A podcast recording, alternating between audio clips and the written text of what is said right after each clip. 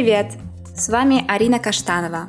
И в нашем подкасте «Все в сборе» от Gold Mustang мы продолжаем рассказывать о важных исторических личностях и их отношениях с лошадьми. Надо признать, за последние две с половиной тысячи лет человечество сильно преуспело в развитии искусства верховой езды и накопило немало полезных знаний о лошадях. Взять хотя бы изобретение такого важного аксессуара, как седло со стременами – Однако основы работы с лошадью и управления ею остались практически неизменными со времен античности. Именно в те времена и было написано первое в истории методическое пособие по верховой езде. И сегодня я расскажу вам и об этой книге, и, конечно, о ее авторе – Ксенофонте. Ну что, все в сборе? Тогда отправляемся в Древнюю Грецию –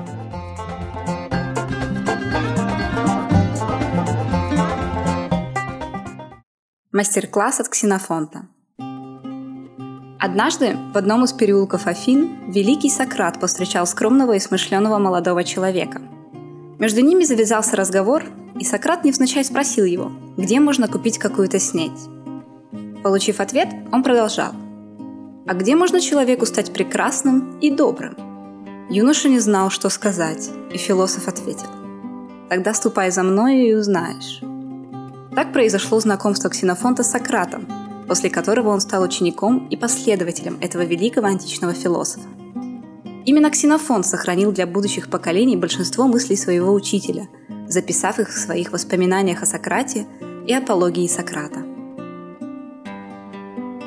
Как и большинство античных мыслителей, Ксенофон в своих трудах не ограничивался одной областью знаний и написал более 40 сочинений на совершенно разные темы – исторические трактаты Анабасис Кира, греческая история, Киропедия, философский пир, Гиерон, цикл произведения о Сократе и его учении, Домострой, признанный первым в истории научным трудом по экономике, несколько эссе об охоте, о тирании, о доходах, Лакедемонская полития, доходы города Афин.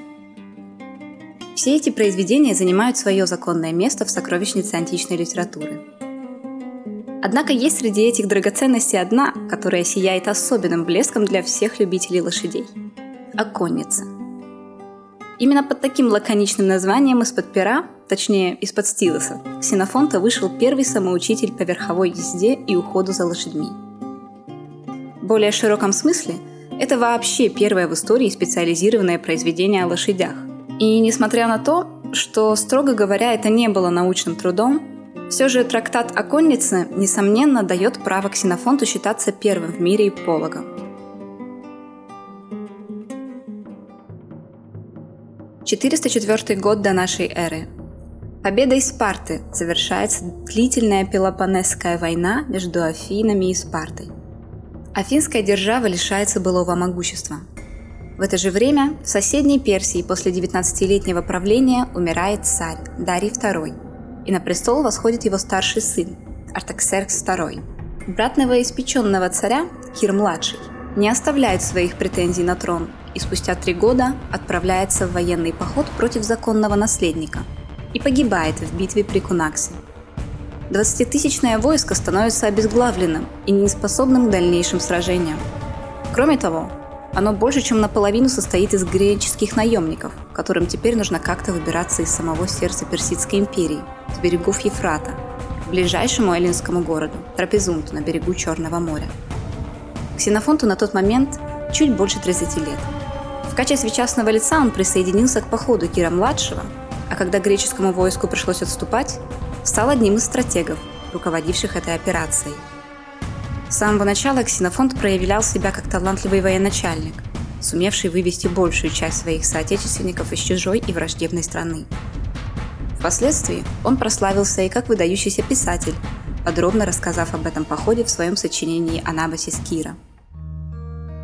После череды военных походов у Ксенофонта, наконец, появляется возможность несколько лет спокойно заниматься написанием книг в тихом местечке Скиллу, недалеко от города Элиды – этот период, вплоть до 370 года до нашей эры, и стал золотым временем для Ксенофонта. Тогда он и создал все свои основные произведения, в числе которых был и трактат о коннице. Лошадей Ксенофонт любил и прекрасно в них разбирался. Возможно, даже более, чем того требовала его служба в рядах греческой кавалерии. Историки считают, что увлечение лошадьми у Ксенофонта началось с раннего детства. Позже у него была редкая по тем временам возможность иметь несколько собственных лошадей. Ксенофонт не раз отмечал важнейшую роль, которую конница сыграла для спасения эллинского войска при отступлении из Персии. Кстати, в Анабасисе нашлось место и для сентиментальных воспоминаний, когда писатель рассказывает, как, вернувшись в Грецию и стремясь раздобыть хоть какие-нибудь деньги на пропитание, он с болью в сердце вынужден продать свою последнюю лошадь. Тексты Ксенофонта на фоне большинства трудов его современников выделяются прямолинейностью, конкретикой, но в то же время не лишены характерной поэтичности античной литературы. В таком же духе написано и «Оконница».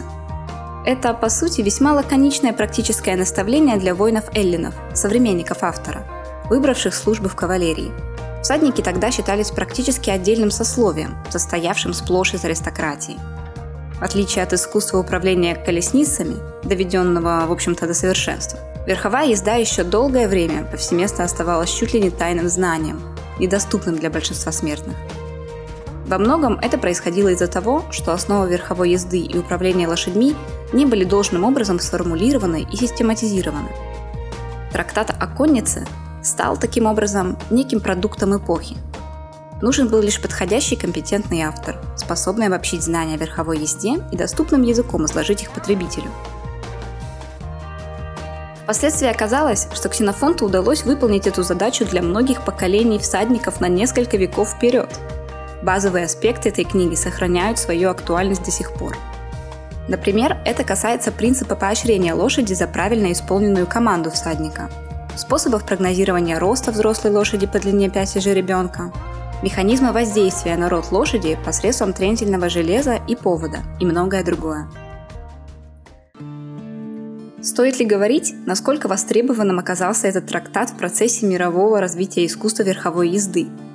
Из века в век появлялись новые взгляды, идеи по отношению к работе с лошадьми и способам их применения – в середине первого тысячелетия нашей эры появились стремена, что заставило в корне пересмотреть посадку в седле и возможности всадника. Усложнялись конструкции мундштуков и шпор, стали появляться национальные школы верховой езды, зародился конный спорт. В основе лежали все те же советы Ксенофонта, которые он в начале IV века до нашей эры записал всего-навсего для того, чтобы греческая конница стала более подготовленной. Говоря об этом произведении, нельзя не упомянуть о его закономерном продолжении – трактате Гепарх. Под этим красивым древнегреческим термином понимается начальник конницы. Книга рассказывает о системе управления, организации и иерархии в греческой кавалерии, военных хитростях в деле применения конницы на полях сражений и прочих сугубо военных аспектов. Как и все прочие труды Ксенофонта, трактат о коннице был переведен на многие языки мира – к слову, само название произведения в разных языках звучит по-разному, поскольку греческая форма «peri-ipicus» позволяет определенную свободу в трактовке. Так, в частности, в английском книга называется «On Horsemanship», по-немецки «Über die Reitkunst», по-французски «De l'équitation». В русском языке тоже нет строгого консенсуса о названии произведения. Многие переводят его как о верховой езде или об искусстве верховой езды. Мы будем ориентироваться на классический перевод 1880 года, выполненный Григорием Андреевичем Янчевецким. Профессиональный филолог, выпускник Императорского университета Святого Владимира в Киеве, он перевел все сочинения Ксенофонта, уместив всю антологию в пяти томах. Среди прочих произведений оказался и трактат о коннице. Переводчик не являлся профессиональным конником, поэтому некоторые термины могут показаться непривычными для искушенных знатоков лошадей – Однако смысл нисколько не пострадал, а сам текст в переводе обрел благозвучность и распевность, свойственные античной поэзии. Полный текст этого сочинения невелик, состоит из 12 глав и умещается на несколько десятках страниц.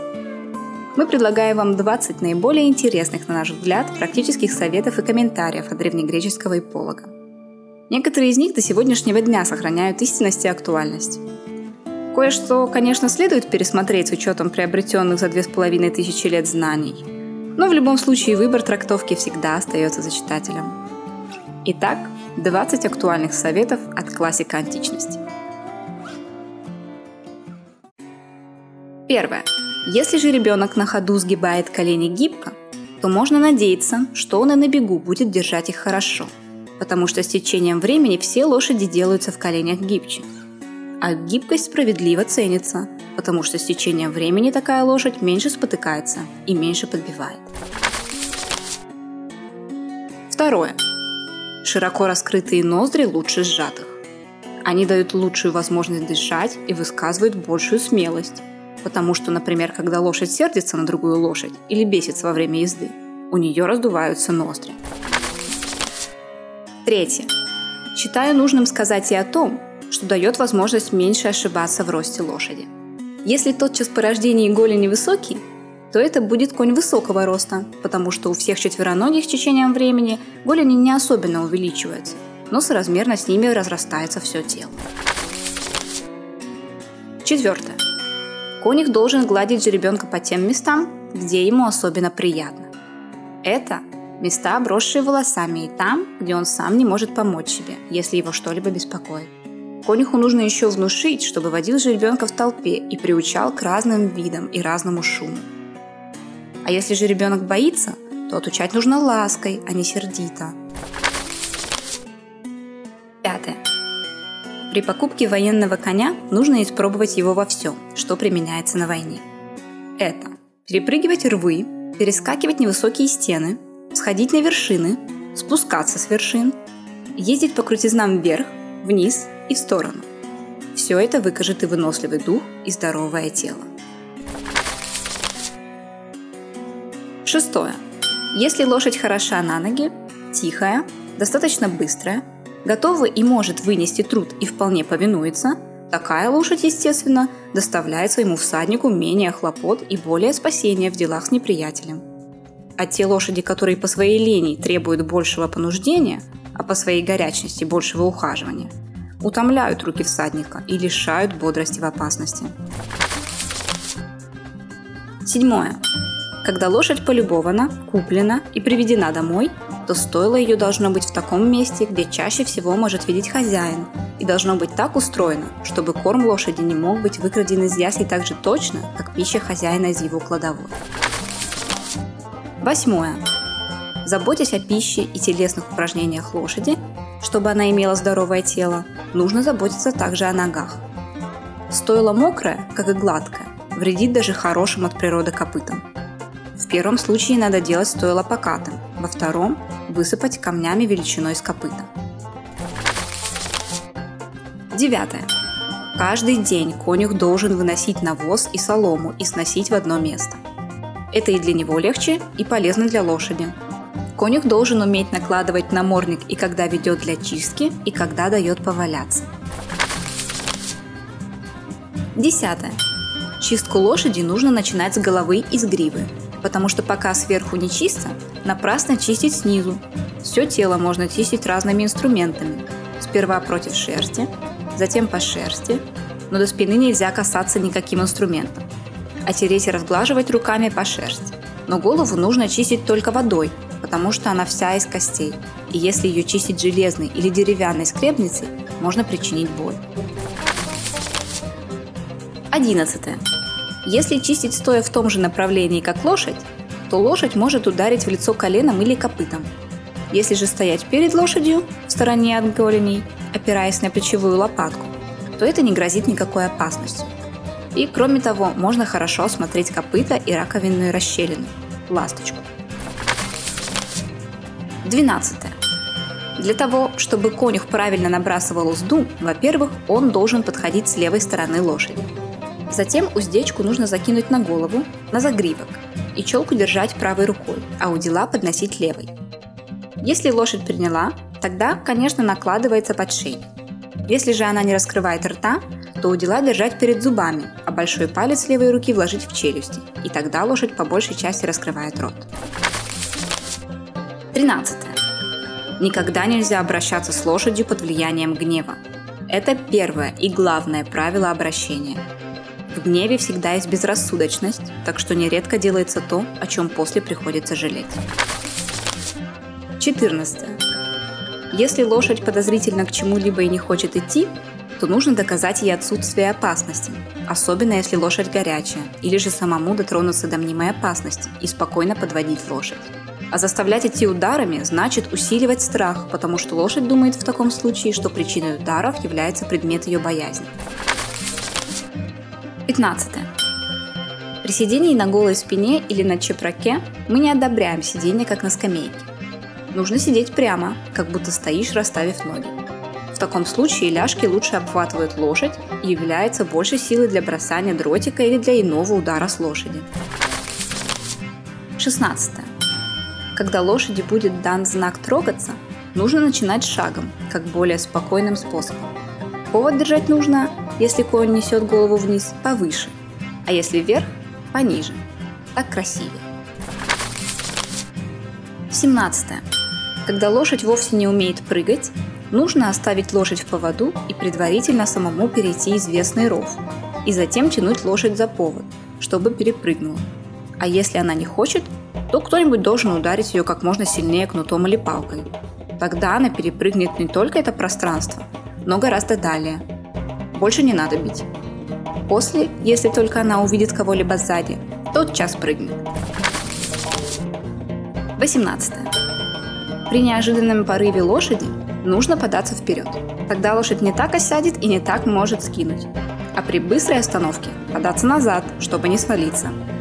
Перепрыгивая ров или взбираясь на крутизну, не худо держаться за гриву, чтобы лошадь не отягощалась одновременно местностью и уздой. А при спуске вниз нужно и самому подаваться назад, и лошадь подхватывать уздой, чтобы не полететь вниз головой всаднику или лошади. 19. Если же приучить лошадь идти слабой уздой, шею держать вверх и голову изогнуть, то лошадь будет делать, что ей самой приятно и чем она гордится – это доказывается тем, что когда отпущенный конь бежит другим коням, особенно кобылам, он с гордостью вытягивает шею, выгибает голову, гибкие голени несет легко и хвост поднимает вверх. 20.